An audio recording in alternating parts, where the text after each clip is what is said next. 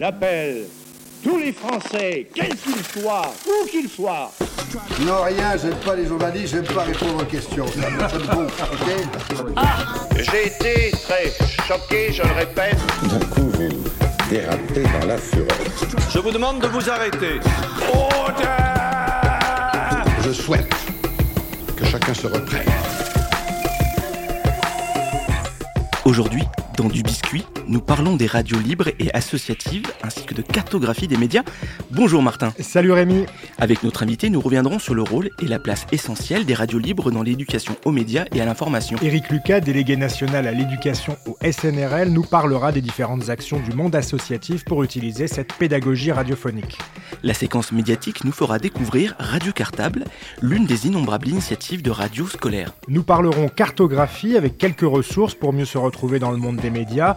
Grâce notamment au monde diplomatique, à l'âge de fer, nous constaterons la diversité des médias en France, mais également la très grande concentration des groupes de presse. Et nous finirons par évoquer la cartographie sonore, un bon moyen d'allier ambiance, reportage et interview.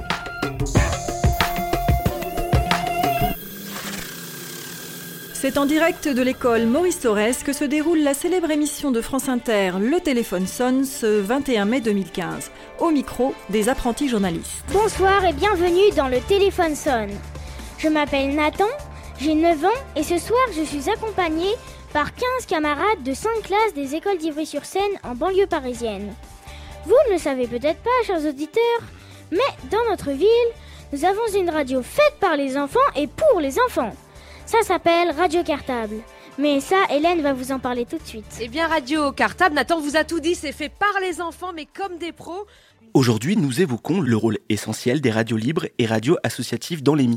Oui, depuis leur création, l'éducation aux médias et à l'information, la radio pédagogique, l'animation de radio scolaire ou d'ateliers, hein, tout cela c'est dans l'ADN Rémi de ces structures, les radios libres et les radios associatives. Éric Lucas, délégué national à l'éducation au SNRL, syndicat national des radios libres, évoque le rôle fondamental des radios libres dans les activités liées à l'EMI. Les radios libres sont évidemment euh, excessivement bien placées pour intervenir euh, en matière d'éducation aux médias. D'abord parce que c'est dans leur ADN, c'est des radios euh, citoyennes, hein, c'est des radios euh, qui donnent la parole aux sans-voix et on peut considérer que très longtemps, et c'est encore le cas, les jeunes ont été parmi les, sans-voix ou alors quand ils s'exprimaient pris avec beaucoup de distance et encore je reste poli en disant beaucoup de distance par les, par les adultes. Donc il faut donc faire reconnaître cette parole, cette parole des, des jeunes. Et nous, l'avantage qu'on a, c'est qu'on est présent partout. C'est-à-dire qu'il n'y a pas une euh, qui se trouve euh, à plus de 20 ou 30 kilomètres d'une radio locale. Alors, ce que peuvent faire les médias nationaux, c'est super. Hein, ce que peuvent faire nos, amis de, Radio France, par exemple, sur Interclasse, des choses comme ça, c'est super. Euh, ce que peuvent faire aussi d'autres d'autres médias, je ne vais pas tous les, tous les citer.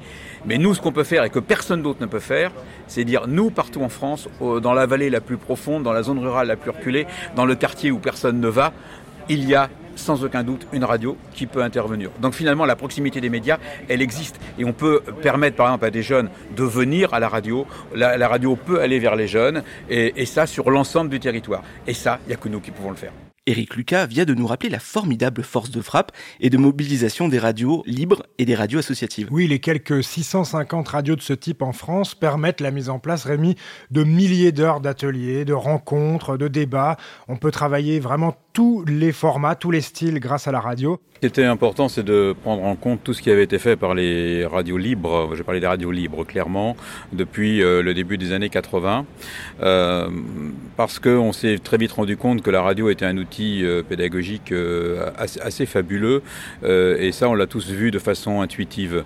Bon, moi-même, pour être plus précis, j'étais prof d'histoire géo pendant 40 ans, et, donc je suis dans le monde des radios, des radios libres depuis le, début des années 80, et j'ai donc par hasard eu en classe à cette époque, euh, vers 83-84, des élèves de ce qu'on appelait à l'époque les CPPN, donc des élèves qui étaient très en difficulté, très marginalisés, et dont on disait que en termes de compétences, eh ben, c'était quand même très très soucieux, ce dont moi j'étais pas persuadé effectivement.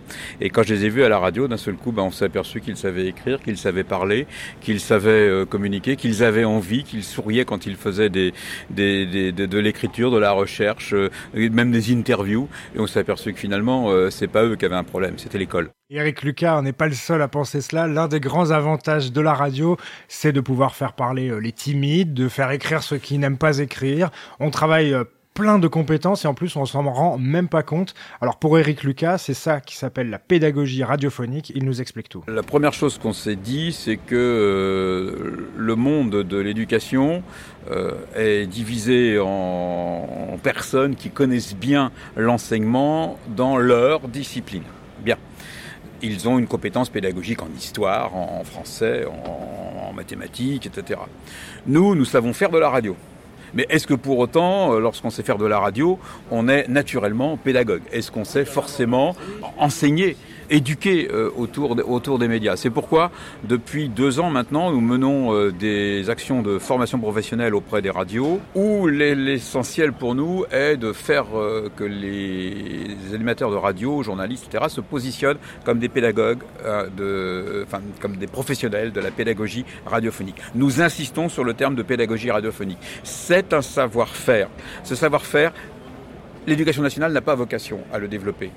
Nous, nous, nous l'avons. Et à partir du moment où la pédagogie sur les contenus peut être appuyée par une pédagogie sur un savoir-faire que nous nous apportons, euh, là on peut, on peut avancer. Mais euh, je suis très méfiant, par contre, sur les interventions qui peuvent être faites par des médias sans qu'il y ait cette préoccupation euh, pédagogique.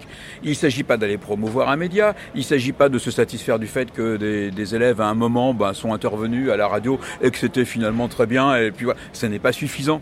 Il faut aujourd'hui qu'on aille vers euh, les, jeunes, les enfants, euh, les ados, euh, je vais dire d'une façon relativement individualisée, en repérant quelle est leur façon de d'acquérir un certain nombre de connaissances, de compétences, pour ne pas se tromper, et puis euh, utiliser comme GPS de notre action les compétences. C'est-à-dire dire, voilà, dans cette action, je, souhaite, ou nous souhaitons avec les, enseignants, qu'ils euh, acquièrent telle compétence, telle compétence, telle compétence, et on les détaille.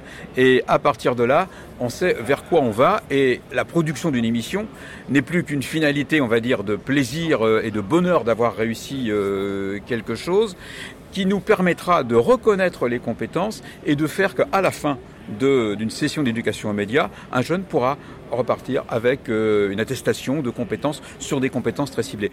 Vous l'avez compris, hein, Eric Lucas met en avant le temps long, les liens de proximité, le réseau local, la formation des, professionnels qui interviennent, notamment grâce à des formations proposées par le syndicat, le SNRL.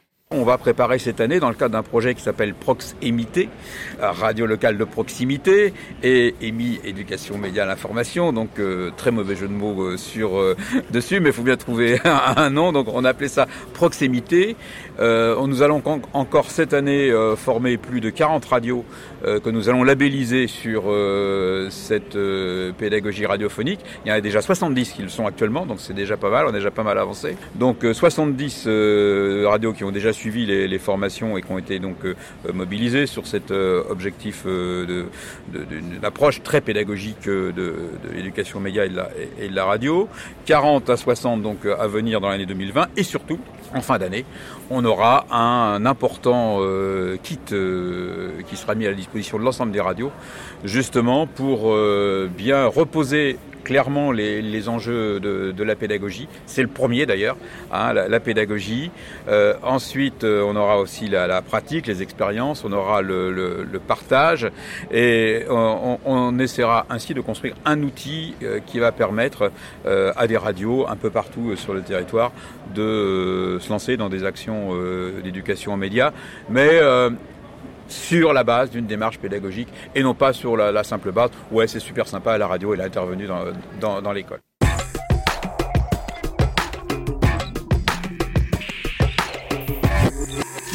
Aujourd'hui, nous allons parler cartographie. On va commencer avec une carte qui est très régulièrement partagée sur les réseaux sociaux à qui appartiennent les médias? Oui, cette carte, elle est mise à jour très régulièrement aussi sur le site du Monde diplomatique. Elle a plusieurs utilités. Moi, je l'utilise régulièrement avec des adultes hein, dans des ateliers pour leur montrer qu'effectivement, ce n'est pas un mythe. Les médias français appartiennent pour une grande partie aux plus grandes fortunes de France. Donc, on peut l'utiliser simplement pour de l'information, regarder euh, quel groupe, comment ils sont constitués, quelle à quels journaux. On peut aussi l'utiliser un peu à l'envers, en remontant, partant de la base de son journal local, et puis voir essayer de comprendre pour remonter le fil jusqu'en haut, jusqu'à son propriétaire, à son groupe propriétaire. Cette carte, elle a été euh, réalisée par le monde diplomatique, par plusieurs journalistes. Il y a un vrai travail euh, titanesque à faire dessus parce que euh, bah, il y a plein d'informations et ça bouge très régulièrement puisque les journaux sont très régulièrement euh, achetés, revendus. En général, c'est pas vraiment une bonne opération financière, mais on parle ici d'acheter de l'influence, d'acheter des idées. Et donc, à vous de vous faire votre petit cheminement dans ces différents titres de presse et entre ces grandes fortunes telles que Bernard Arnault, Mathieu Pigas, la famille Bailey. Monsieur Patrick Drahi, etc., etc. En complément de cette carte, Martin, tu utilises souvent la carte de la presse pas pareil. Et oui, pour montrer qu'il y a aussi des journalistes qui exercent dans des titres de presse qui sont indépendants. Alors ici, on parle de presse indépendante, de presse qui ne sont détenues par aucun groupe, mais plutôt par leurs salariés. On parle évidemment de médias un peu différents. Euh, parfois, il n'y a pas de journalistes, parfois il y en a. Il y a, il y a de tout, mais par contre, c'est du pur local. On est sur une carte qui est disponible sur le journal L'âge de fer, la carte de la presse pas pareil. On retrouve plein de titres. Certains ont, disparu malheureusement depuis le début de la carte, d'autres sont euh, inactifs, d'autres sont déjà nés, il faudrait la compléter, mais cette carte permet de regarder proche de soi, ce qui se fait en association, ce qui se fait en scope, ce qui se fait sur plein de modèles différents et surtout il va y avoir des lignes éditoriales, parfois très engagées, hein, Rémi, mais euh, au moins vous êtes au courant qu'il existe aussi d'autres manières de faire de la presse. Il y a également d'autres cartes qui peuvent nous intéresser. Je pense à la carte du Clémy, la carte des médias locaux. Il y en a 1512 médias recensés. Oui, alors la carte du Clémy, c'est la carte des médias scolaires. Vous allez la retrouver sur le, sur le site du Clémy. Et là, euh, eh bien, on a une cartographie avec tous les médias scolaires qui sont recensés. Si bien sûr vous en avez un qui n'y est pas, il faut, il faut contacter le Clémy. Celle-là, on le doit au Festival d'info local à Nantes, le FIL, pour découvrir eh bien, de la presse, de la télé, de la radio, des purs players qui parlent d'informations locales. Pour terminer notre exploration du monde de la radio et des cartes, regarde sur d'autres projets de cartographie. La cartographie sonore, par exemple, on va pouvoir aller faire du son à la pêche, chercher, euh, parler de son quartier, de sa ville, de sa région. Là, on va travailler l'ambiance, on travaille aussi euh, les interviews parce qu'on peut avoir quelques témoins qui sont comme ça disposés sur une cartographie de notre ville, de notre quartier, pour nous parler de l'histoire d'une rue, pour nous parler euh, des élections municipales, etc. Donc ça, c'est des choses très intéressantes. Et puis, il y a toutes les data visualisations qu'on peut retrouver sous, sous, forme de cartes. Alors, la data visualisation, bah, c'est toutes ces méthodes qui permettent de visualiser des données. Là, on est devant euh, quelque chose de phénoménal, toutes les données qui sont déjà en accès libre sur, les, sur Internet, et puis toutes celles qu'on peut aller euh, chercher. Bien sûr, c'est des tas de chiffres, mais euh, grâce à la cartographie, on va pouvoir les exprimer et permettre aux lecteurs de, les, de mieux les comprendre. Et ça donne quelques petits reportages fort sympathiques. On peut travailler sur la démographie, sur les élections sur le banditisme. En fait, on peut faire tous les sujets à partir de cartes et parfois ça rend les choses beaucoup plus simples à comprendre.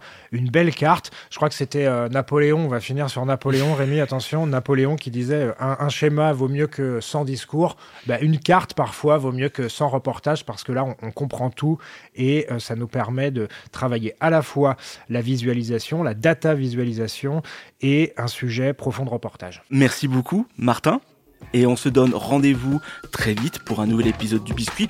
On vous rappelle que vous pouvez retrouver cet épisode ainsi que tous les autres sur le site lechantier.radio. Merci et à bientôt. Vous pouvez retrouver du biscuit sur le site lechantier.radio et sur Instagram. N'hésitez pas à liker, partager et à nous attribuer plein d'étoiles sur Apple Podcast. Avant de vous quitter, je vous souhaite bonne chance à chacune et à chacun d'entre vous. Au revoir.